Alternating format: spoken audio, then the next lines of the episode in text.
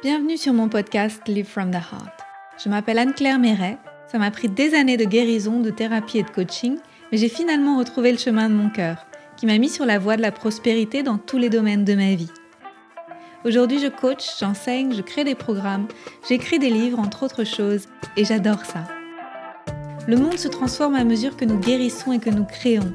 Je sais que nous pouvons prospérer au niveau individuel aussi bien qu'au niveau collectif si on retrouve le chemin du cœur. Nous sommes les initiateurs et initiatrices du nouveau monde. Alors on y va Si vous souhaitez créer depuis l'espace du cœur, vous êtes au bon endroit. Bonjour et bienvenue dans un nouvel épisode. Je suis très très heureuse d'accueillir aujourd'hui Dora Muto. C'était pour moi important de t'inviter Dora. Bienvenue. Merci. Je suis heureuse que tu sois là. Alors, j'ai eu la chance de te croiser un jour en vrai. Où on était euh, ensemble euh, en Thaïlande.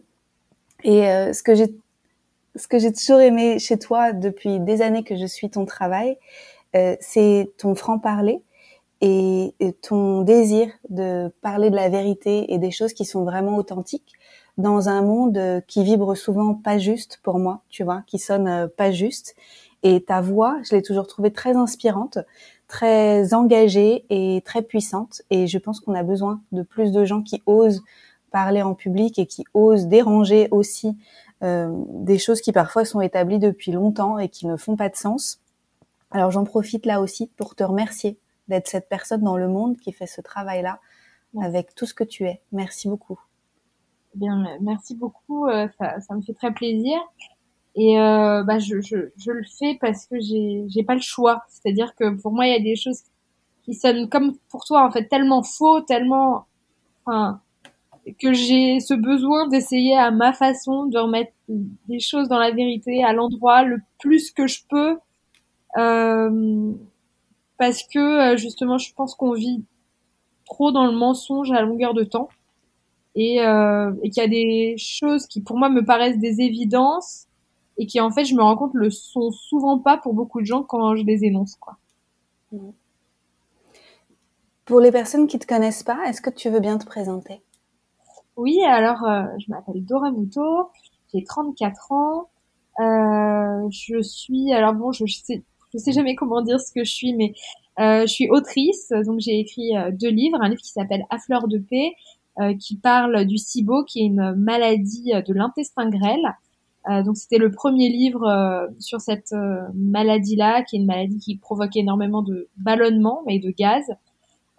et ensuite j'ai écrit un deuxième livre qui s'appelle Mal baiser, qui est un livre qui parle du patriarcat sous les draps. Donc c'est un livre qui parle à la fois de sexualité, mais aussi de féminisme. Voilà, ça, ça lit les deux.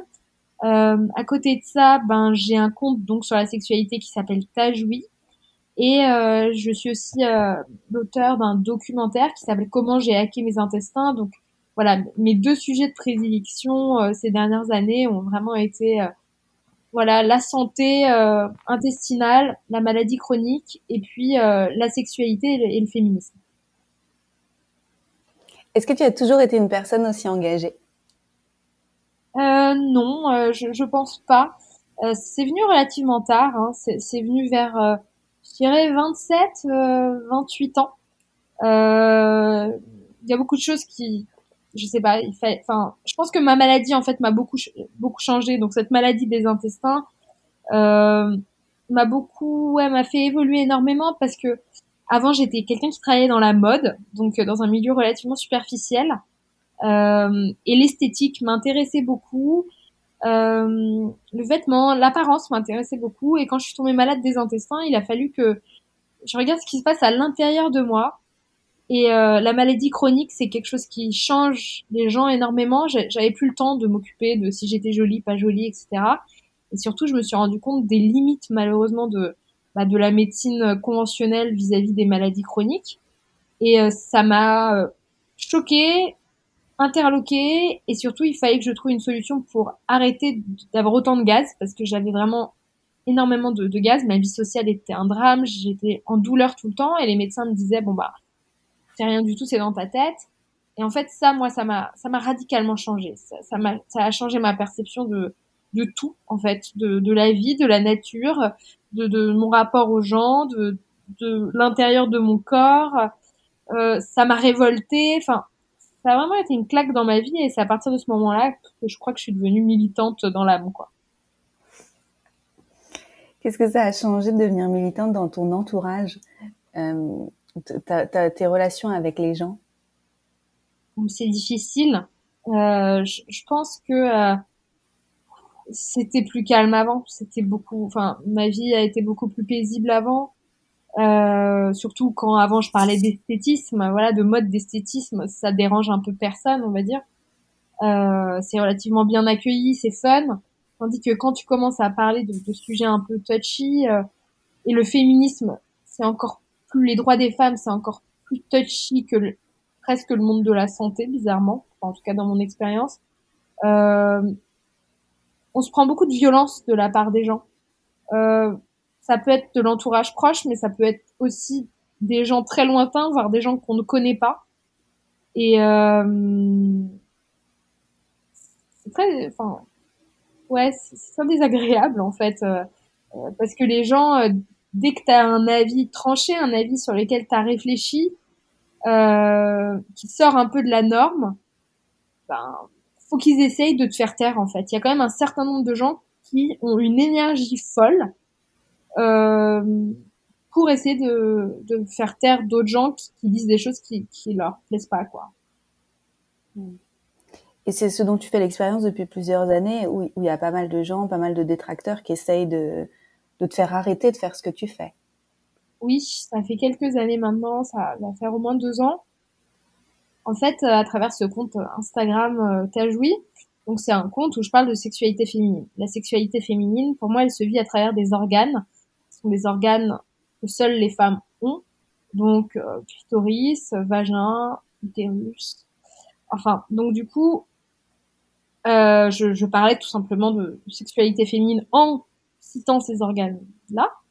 Et on est venu m'expliquer que j'étais pas assez inclusive et que si je ne parlais pas de pénis de femme lorsque je parlais de clitoris, ça voulait dire que je suis transphobe. Donc j'ai depuis deux ans, on est venu m'expliquer que quand on parle des femmes, euh, en fait, le mot femme représente aujourd'hui le genre femme et non pas le sexe femme, la sexuation femelle. Et que donc, par conséquent, si je parle de sexualité féminine, il faut aussi que j'inclue les femmes trans, donc des mâles qui sont devenus transféminins, et donc qui ont encore parfois des organes mâles, euh, qui ont encore parfois une prostate, qui ont encore parfois un pénis, enfin voilà.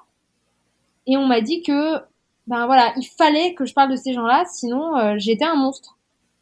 Et je suis une des seules pages sexo-féministes qui a résisté dans le langage, c'est-à-dire que moi j'utilise un langage euh, parce que moi quand je parle des femmes, je, je mon angle c'est parler des femelles en fait. Et aujourd'hui je ne dis plus que je suis féministe, je dis que je suis fémeliste parce que pour moi, la féminité, justement, il y, y a un souci, c'est que euh, la féminité, aujourd'hui, on considère que c'est de l'ordre du genre et donc ce sont des artifices, la féminité. C'est euh, avoir les cheveux longs, avoir des ongles comme ci, comme ça, avoir des attitudes, etc. Mais c'est plus forcément en lien avec nos corps de femelles.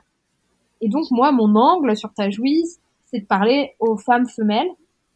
Et ça, aujourd'hui, c'est inentendable parce que il faudrait être inclusif tout le temps. Donc, par exemple, on me demande à longueur de temps de ne pas dire, de ne plus dire le mot femme et de dire, par exemple, personne menstruée. Ce qui inclut donc à la fois les femmes, mais aussi les hommes trans. Donc, les femmes qui sont devenues des hommes. Il faudrait que je parle de clitoris et de pénis de femme. Enfin, voilà, tout le langage est en train d'évoluer comme ça. Il faut pas dire mère, il faut dire bursting people. Parce que que parce que les hommes peuvent avoir des enfants maintenant. Voilà, les hommes trans peuvent avoir des enfants. Et vu que j'ai résisté à ce langage, parce que moi je pense qu'il y a quelque chose qui, qui tourne euh, pas rond, et dans le fait de l'imposer. C'est-à-dire que s'il y a des gens qui veulent utiliser ça, grand bien leur face, mais moi c'est pas ça dont je parle. Ma niche elle est pas là. Euh, mais voilà, c'est devenu inentendable, donc je me suis fait énormément, énormément harceler Et peu à peu, j'ai développé aussi un esprit. Euh, je, dis souvent que je suis critique du genre, donc gender critical en anglais. Euh, et on me traite à longueur de temps de TERF, ce qui veut dire trans exclusionary radical féministe, ce qui serait donc une féministe qui n'inclut pas les personnes trans. Euh, et donc c'est devenu un cauchemar de la même façon que J.K. Rowling euh, se fait complètement insulter euh, euh, parce que elle dit que seules les femmes ont leurs règles. Eh ben, il m'est arrivé la même chose à petite échelle euh, en France. Waouh. Ouais. C'est c'est choquant parce que euh, selon moi, euh, j'ai l'impression que c'est vraiment les gens qui surréagissent à quelque chose que tu dis toi sans mal. Et, et moi, je l'ai vécu aussi, euh, comme je te disais tout à l'heure, avec une amie à moi et à un moment dans une conversation avec un groupe de personnes, j'ai dit elle en parlant d'elle, ou en tout cas j'ai utilisé le pronom féminin. Et elle m'a reprise et elle m'a dit non, tu sais bien que je ne suis pas euh, gendré pronom féminin, je suis neutre, etc. Et, et en fait, le fait d'être reprise, moi j'ai trouvé que c'était étrange parce que elle s'est sentie comme euh, agressée et elle s'est sentie obligée de me reprendre pour que j'arrête de parler d'elle dans ces termes. Mais moi j'ai pas envie d'arrêter de parler d'elle dans ces termes parce que pour moi c'est une femme. Et, et quand je fais ça, je ne le fais pas contre elle, je le fais parce que c'est fluide et c'est logique pour moi et c'est évident, mais pas pour la blesser parce que c'est la réalité biologique. Et, et elle peut être tout ce qu'elle veut dans le monde, tu sais. Pour moi, les gens peuvent être absolument tout ce qu'ils veulent. Mais c'est comme si, comme eux, ils se le permettaient pas, ils veulent qu'on mette une étiquette. C'est ça. Mais en fait, le problème, c'est que on est en train de basculer dans un monde où ce qui importe, qui est important pour les gens, c'est d'être appelés par leur genre. Donc en fait, cette histoire de pronoms, c'est se coller une étiquette.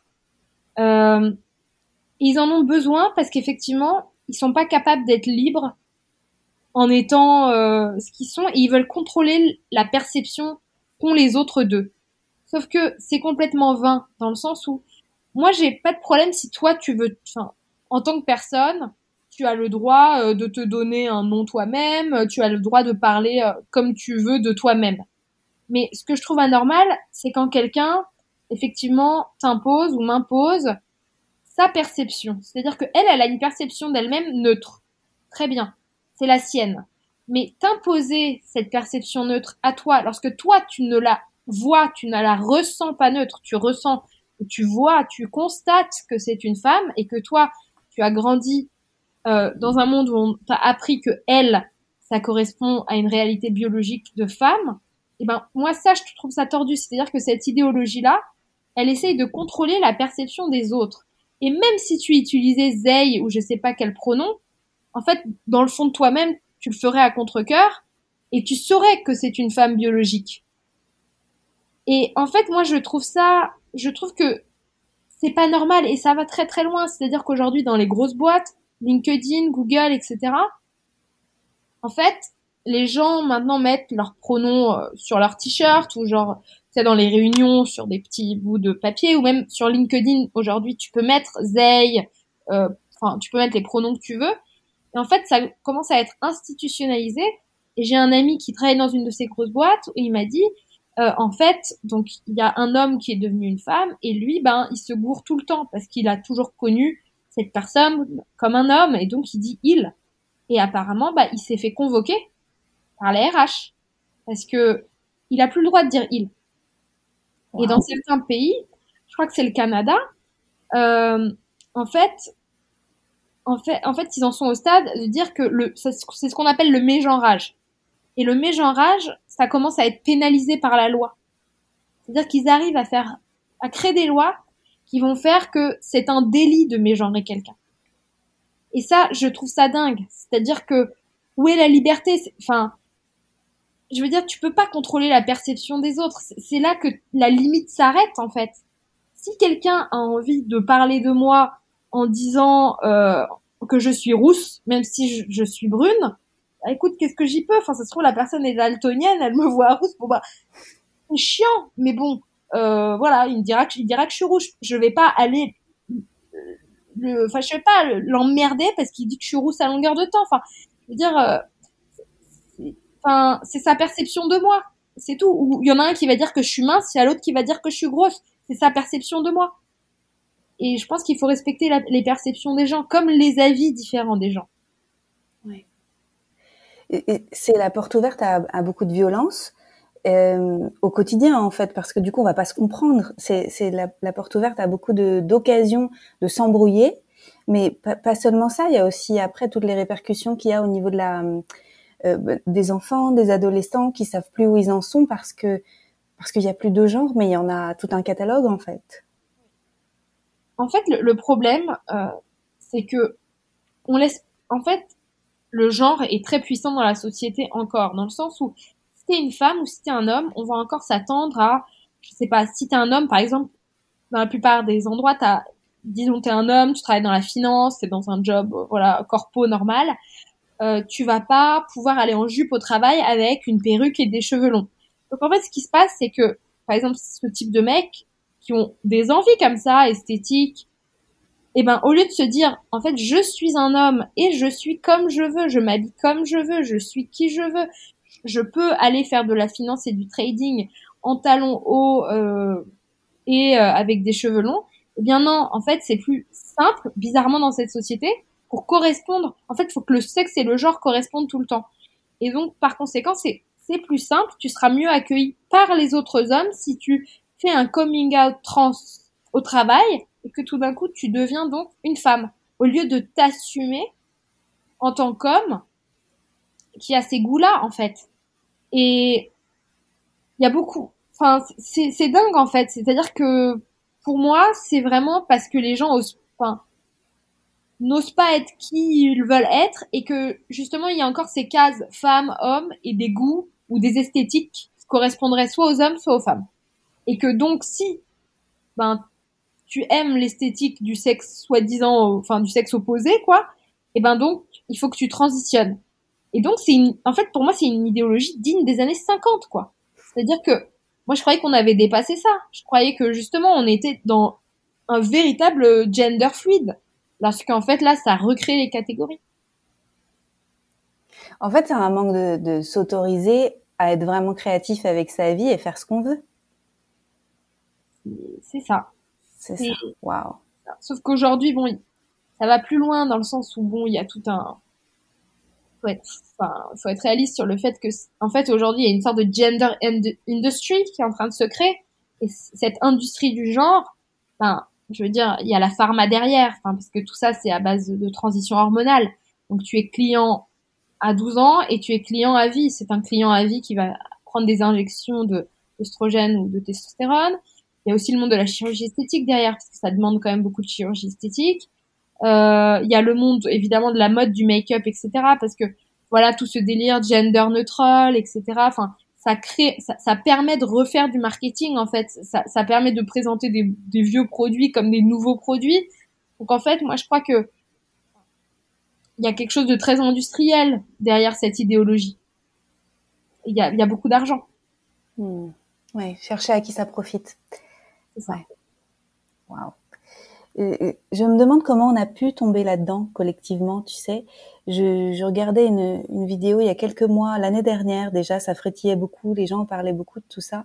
C'était, je crois, Jordan Peterson qui avait invité une femme qui vient de, de Corée de, de, Corée du Nord et qui avait été elle euh, esclave en Chine et qui s'en était sortie et qui était allée étudier aux États-Unis. Et quand elle était arrivée aux États-Unis il y a quelques années, elle s'était dit c'est bon, je suis sauvée, c'est le pays de la liberté, etc. Et elle a débarqué dans une université où en fait, elle s'est rendue compte qu'il fallait qu'elle marche sur des œufs avec tout ce qu'elle disait parce qu'il y avait cette euh, woke culture qui était là, qui se mettait en place. Si un homme lui tenait la porte, ben en fait, elle n'était pas une femme puissante. Si euh, telle personne, il fallait faire attention aux personnes euh, de couleur, telle personne, ta, ta, ta. Et elle s'est dit, mais c'est pas possible que cette société si avancée, parce qu'elle, elle pensait que les États-Unis c'était une société avancée et, libre. Elle s'est dit, mais en fait, les gens sont pas libres du tout. Ah, c'est dur à comprendre comment cette woke culture est arrivée, mais disons que ça fait longtemps que les universitaires en fait croient euh, à des concepts qu'a écrit par exemple Judith Butler, qui est vraiment la celle qui a théorisé toute la pensée queer, ou vraiment il y en a beaucoup. Et, j'ai l'impression que cette pensée qui était extrêmement euh, théorique, est devenu applicable de façon un peu tordue par des militants. Et, euh, et en fait, pour moi, dans la pensée woke, il y a des bonnes choses, dans le sens où d'un point de vue euh, intellectuel, c'est intéressant euh, de l'explorer, mais quand ça devient appliqué au premier degré bêtement, c'est là que ça marche plus. Euh, c'est là que, pour moi, euh, c'est un peu le problème, c'est que euh, des philosophes ou des sociologues vont, vont écrire des livres complexes et tu vas avoir des militants qui le prennent un peu au pied de la lettre et qui après en font des posts Instagram euh, très très simplifiés euh, ou des vidéos TikTok, on va dire. Et, et du coup, ben la précision euh, se perd complètement et, on arrive dans des trucs hyper clichés, ridicules, où il y a plus, enfin en fait, on est dans un monde où on manque de nuances en fait. Il y a plus de nuances. Euh, je pense aussi que les algorithmes faussent complètement. C'est-à-dire que je pense que les Facebook, Instagram et autres sont hyper responsables de ça. C'est-à-dire qu'on s'enferme tous dans nos niches et on consomme toujours tout le temps la même chose parce que l'algo a compris ce que tu aimais, etc. Et du coup, ça t'enferme dans ta propre idéologie et que ce soit l'idéologie woke ou par exemple l'idéologie d'extrême droite, qu'importe, et eh ben en fait les gens se s'enferment dans des trucs hyper identitaires comme ça. Et je pense aussi que c'est vachement en lien avec le fait que il y a plus beaucoup de spiritualité en Occident et que finalement les gens, en fait, ces idéologies-là, c'est comme euh, c'est comme des églises au final, euh, avec euh, certains gourous, avec certains principes en fait, et si tu appliques pas bien les principes, eh ben, euh, eh ben, pan pan cucu quoi. Enfin, on va, on va, on va te, on va t'embrouiller quoi. Voilà. Ok. Et, et, comment, comment toi tu vois les choses dans les années à venir? Est-ce que c'est plutôt euh, scénario catastrophe euh, Ça va être, euh, ça va devenir de plus en plus compliqué, ou est-ce que tu sens que les gens se réveillent à, à cet extrémisme et comprennent qu'on peut pas aller dans ce sens-là? Euh, Moi, je pense que j'ai pas beaucoup d'espoir en fait, parce que ce qui s'est passé, c'est que donc il y a deux ans, j'ai pris conscience que l'idéologie du, genre et que la queer théorie allait prendre le pas sur le féminisme. Je, l'ai vu venir parce que en fait, on a eu un mouvement féministe vraiment important avec le MeToo et ça pouvait pas durer. C'est-à-dire que tout d'un coup, il y a eu un éveil des femmes et tout d'un coup, en fait, la vague euh, pro-genre, ce concept, enfin, et le transféminisme a pris le pas sur, en fait, euh, le féminisme MeToo et est en train de, bah, en fait, euh, de l'étouffer. Et moi, j'ai essayé un peu de prévenir, en fait, parce qu'il y a beaucoup de choses que j'ai pressenties, parce que j'ai beaucoup lu, etc. là-dessus. Euh, et j'ai essayé d'alerter, d'alerter, d'alerter. Et je me suis rendu compte que la plupart des femmes étaient totalement immobiles et étaient pétrifiées parce que en voyant le harcèlement et la violence que je me prenais, c'est-à-dire des milliers de messages d'insultes, de, de, voilà, des, des, menaces de mort. Enfin, je me suis fait couper les freins de mon vélo à Paris, je me suis fait enfoncer ma porte à Paris, mais vraiment des trucs très très graves. Hein. Euh, enfin voilà, euh, aujourd'hui dans les Fnac, euh, euh, il y a des crews de personnes qui vont coller sur mes livres mal baisés, ne pas acheter, cette personne est transphobe. Donc je veux dire, le truc va très loin. Hein. La cancel culture, je la vis, je la subis. Euh, enfin bref, quand je travaille avec des marques sur Tajoui, euh, les, ces personnes-là contactent les marques pour essayer d'annuler mes contrats. Ça, ça, a un vrai impact sur ma vie financière. Enfin, c'est vraiment dégueulasse. Et quand, en fait, j'ai enfin, le fait d'alerter, c'est ça que je me suis pris dans la tête, en fait. Et il y a très très peu de femmes qui ont eu, enfin, qui osent réagir à ce qui se passe, même si elles sentent que c'est pas juste, parce qu'elles ont tellement peur de ce que je me prends, et ce que se prend J.K. Rowling, et se, se prend d'autres femmes qui parlent, qu'elles bougent pas. Et, et moi, je pense que maintenant, si on regarde ce qui est en train de se passer, les lois sont en train de changer dans plein de pays, le Canada, la Suisse, la France, enfin bref, les États-Unis. Et euh, j'ai pas beaucoup d'espoir, c'est-à-dire que je pense que je pense qu'on va tomber dans la tête la première dans cette idéologie. Je pense que ça a beaucoup pénalisé les femmes. Par exemple, là, je suis très curieuse des Jeux Olympiques qui vont arriver parce que on se retrouve quand même avec des femmes trans, donc des personnes mâles qui jouent avec les femmes dans, dans, le sport féminin et qui parfois même souvent gagnent, tout simplement parce que physiologiquement, eh ben, ils ont des capacités supérieures. Euh, et donc ça, euh, pour moi, c'est dramatique dans le sens où les femmes se sont battues, mais battues. Enfin, si les gens connaissaient l'histoire du, féminisme et de la lutte des droits des femmes, elles se sont battues pour avoir pour avoir leur propre sport, pour avoir leurs propres espaces pour jouer euh, et pour pouvoir gagner aussi, parce que quand elles étaient confrontées à des hommes, elles pouvaient pas forcément gagner. Donc, en fait, pour moi, là, on est en train de perdre ces droits-là, par exemple. Les prisons aussi, c'est un problème.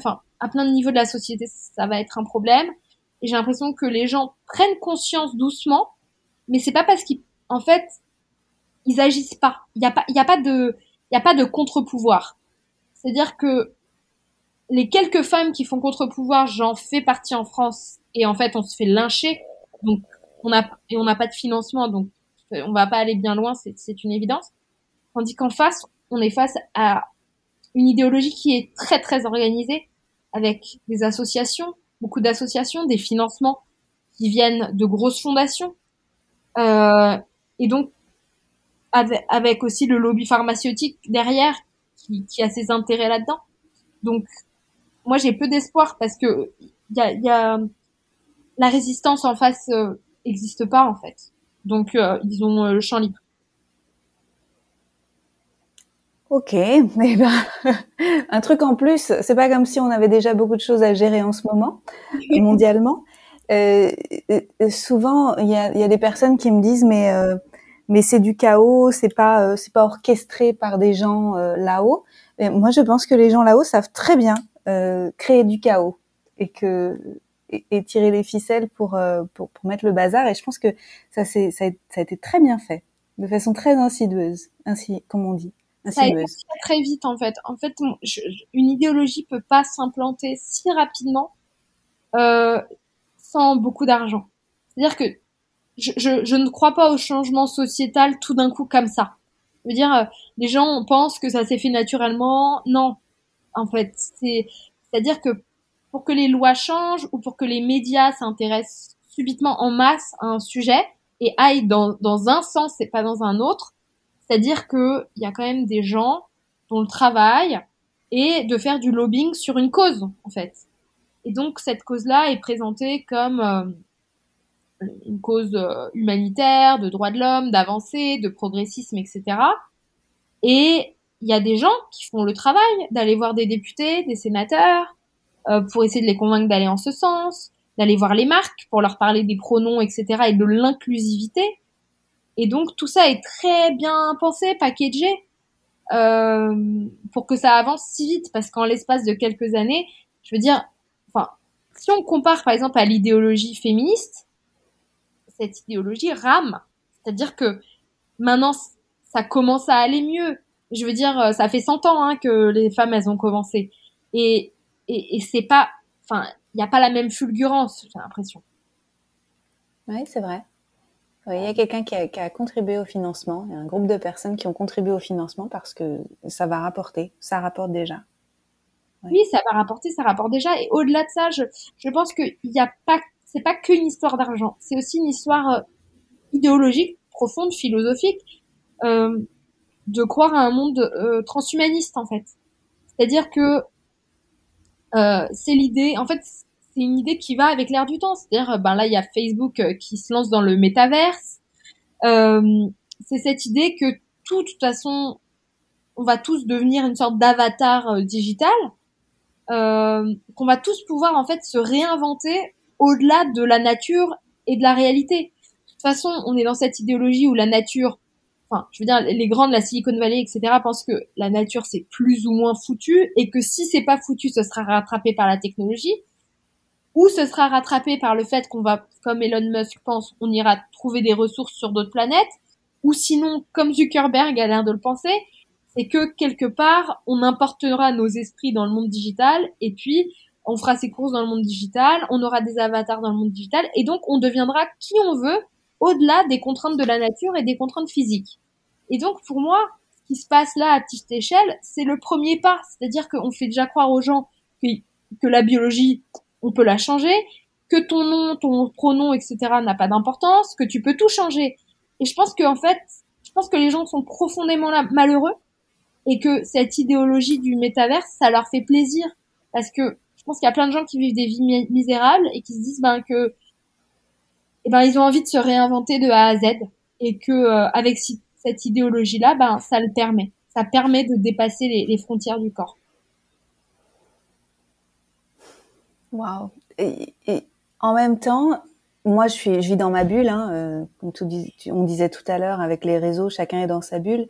Euh, moi ce que je vois c'est plutôt des gens qui reviennent à plus de bon sens qui vont revivre dans la nature qui se connectent à leur propre spiritualité qui sont tournés vers des choses qui sont en lien avec je peux me transformer, je peux me réinventer, mais plutôt à la Joe Dispenza, j'ai de la puissance sur la matière avec mon mental, etc.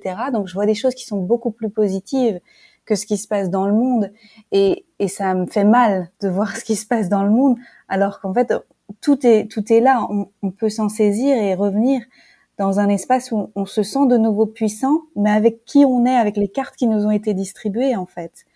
Et c'est ça. Est-ce que tu sens quand même qu'il y a des gens que ça intéresse? Oui, bien sûr. En fait, j'ai l'impression que le monde est en train de se diviser en deux. Effectivement, il y a les gens dont tu parles qui opèrent un retour vers la nature, qui se mettent à la permaculture, qui, qui reviennent en fait euh, justement, qui ont envie de plus de, de réel, quoi. Euh, mais j'ai l'impression que ça reste relativement euh, minoritaire, même si bon, il y a de plus en plus de gens qui ont des prises de conscience. Et donc, moi, j'ai l'impression qu'il va y avoir deux mondes. Il va y avoir euh, ce monde de gens, finalement, qui, vont refuser la totale hyper digitalisation. Euh, mais euh, je pense que ce sera une minorité et je, je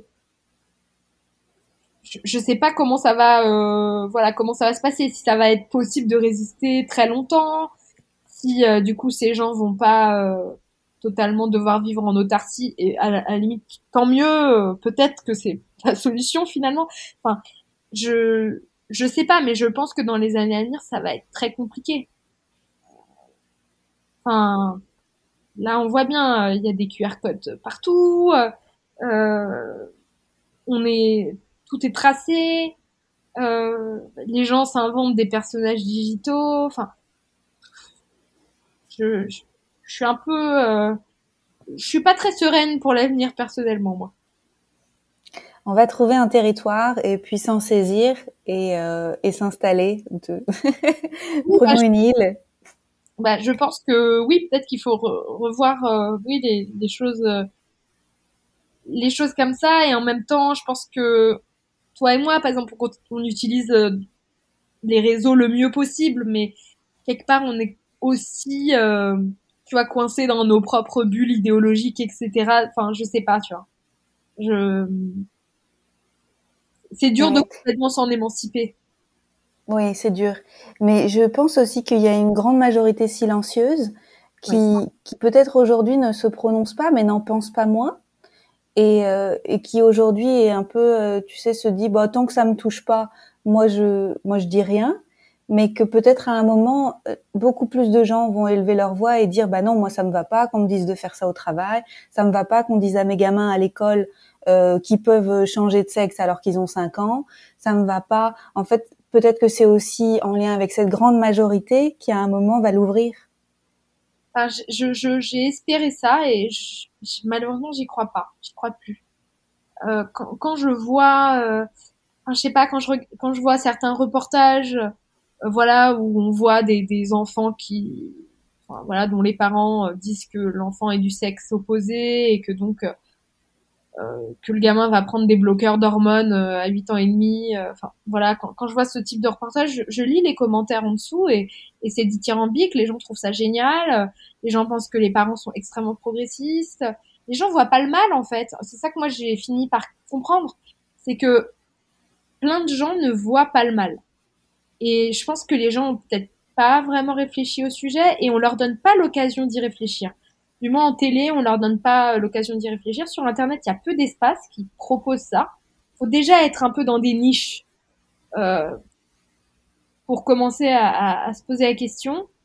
Et moi, je trouve que dans l'ensemble, il y a quand même énormément de gens qui, bah, bah, qui sont immobiles. Et tant que ça les touche pas effectivement extrêmement, extrêmement personnellement, euh, ils font rien. Mais le problème, c'est que je pense que ce sera trop tard. C'est-à-dire que une fois qu'une idéologie est vraiment très bien installée au niveau des lois, au niveau des entreprises, etc. Bon ben, on, je pense qu'on finira par rétro-pédaler, mais dans dix ans. Ouais. Et où est-ce qu'on en sera dans dix ans?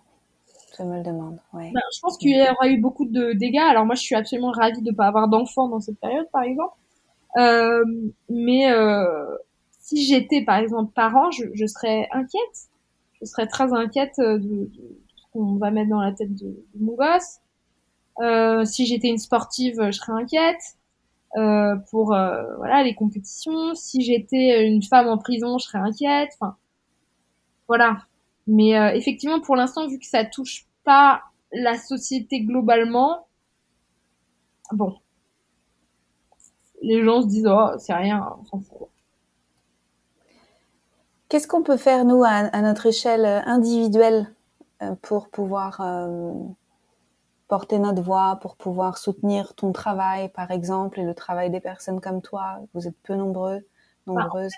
pour moi, il faut juste tout simplement rappeler qu'on a le droit de penser que une femme, c'est une femelle adulte humaine.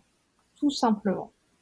C'est-à-dire qu'aujourd'hui, pour plein de gens ou pour euh, pour des entreprises, pour euh, des sénateurs, pour des gens au gouvernement, ce n'est plus forcément une évidence.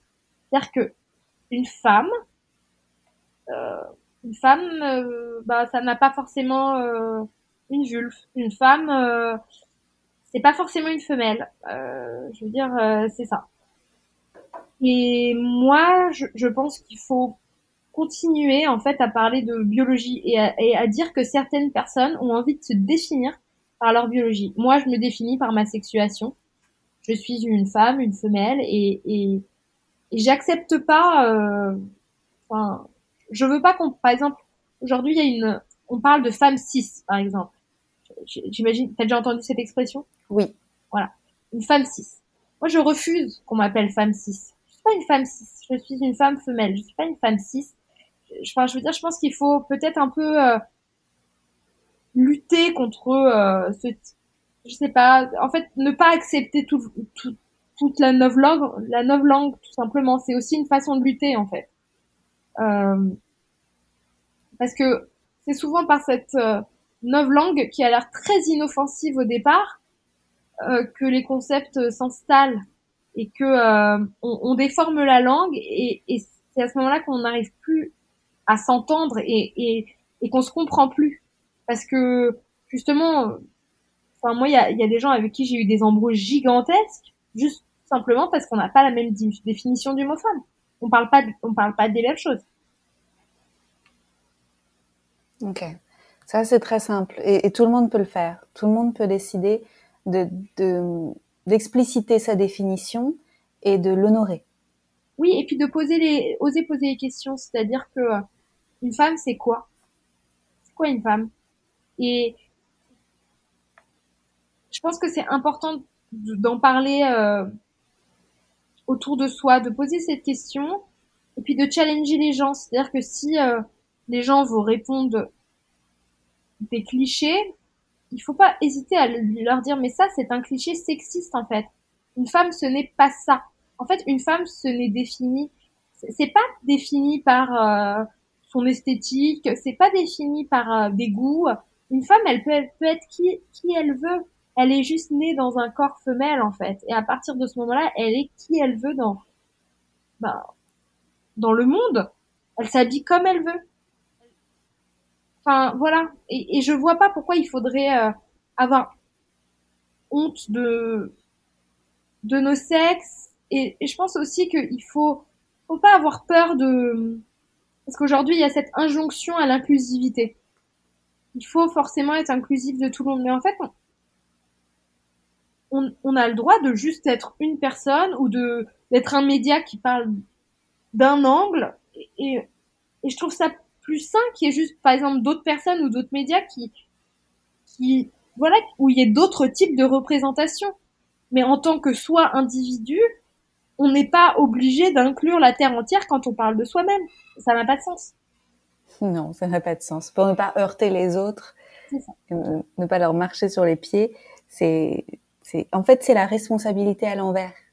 C'est je fais attention à toi, qui, euh, pour ne pas te heurter, mais en fait, c'est pas comme ça que ça fonctionne. Oui, et puis même ce concept, tu vois, ce truc de vachement la mode, trigger warning, safe space, etc. Euh, moi, ça me dérange. Enfin, la vie, euh, bah, la vie, des fois, euh, bah, c'est, des fois, tu vas entendre un truc qui te dérange, qui est douloureux, qui est pas agréable, ou t'es pas d'accord. Et, et ça devrait être ok en fait. Enfin, la vie, c'est pas une petite bulle. Euh, euh et, et, aussi, quand on énonce une, une vérité, une réalité, si elle te dérange, ben, c'est, j'ai envie de dire, c'est pas mon problème en fait. Enfin, faut que les gens apprennent à dealer avec les choses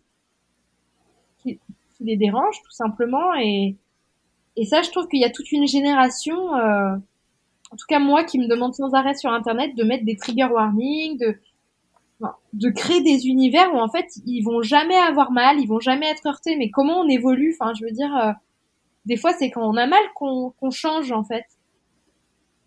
Souvent même. Ouais. Tout à fait. Merci Dora Merci. Est-ce que est-ce qu'il y a quelque chose que tu souhaites ajouter? Euh, Non, euh, rien de particulier. Enfin, merci de, de m'avoir euh, donné la parole et, et euh, j'ai envie de dire vive la, la, liberté d'expression. Tant qu'elle est encore là. Elle est encore là. Ouf. ça ne dure plus très longtemps cette histoire. oui. Est-ce que euh, donc tu as des livres que tu que tu proposes au monde euh, donc bien sûr nous invitons les les personnes qui nous écoutent à les acheter à Fleur de Paix et Mal baisé. Et est-ce qu'il y a d'autres choses qui sont euh, à venir pour toi? Est-ce que tu as une autre actu que tu voudrais partager? Ah non, pour l'instant j'ai j'ai pas vraiment d'actu à part ce livre qui est sorti à Mal a, il y a quelques mois. Non, et puis je, je, songe à écrire un troisième, je réfléchis, je ne sais pas encore. Voilà. Super. Merci beaucoup Dora. Tu es toujours la bienvenue si tu veux revenir parler de thèmes qui te tiennent à cœur. Avec plaisir. C'est super, c'est très intéressant. Et, et, tout le meilleur pour toi et tout, euh, tout le soutien euh, pour, pour tes combats qui sont, euh, qui sont tellement importants aujourd'hui. Merci beaucoup. Merci. À bientôt. À bientôt. Merci pour votre présence. Si vous avez aimé cet épisode, je vous invite à le partager avec vos amis et à suivre le podcast pour être au courant des prochains épisodes. Et suivez-moi sur mon site internet anneclairemeret.com et sur mes réseaux sociaux pour être au courant de mes prochains programmes et formations. À bientôt!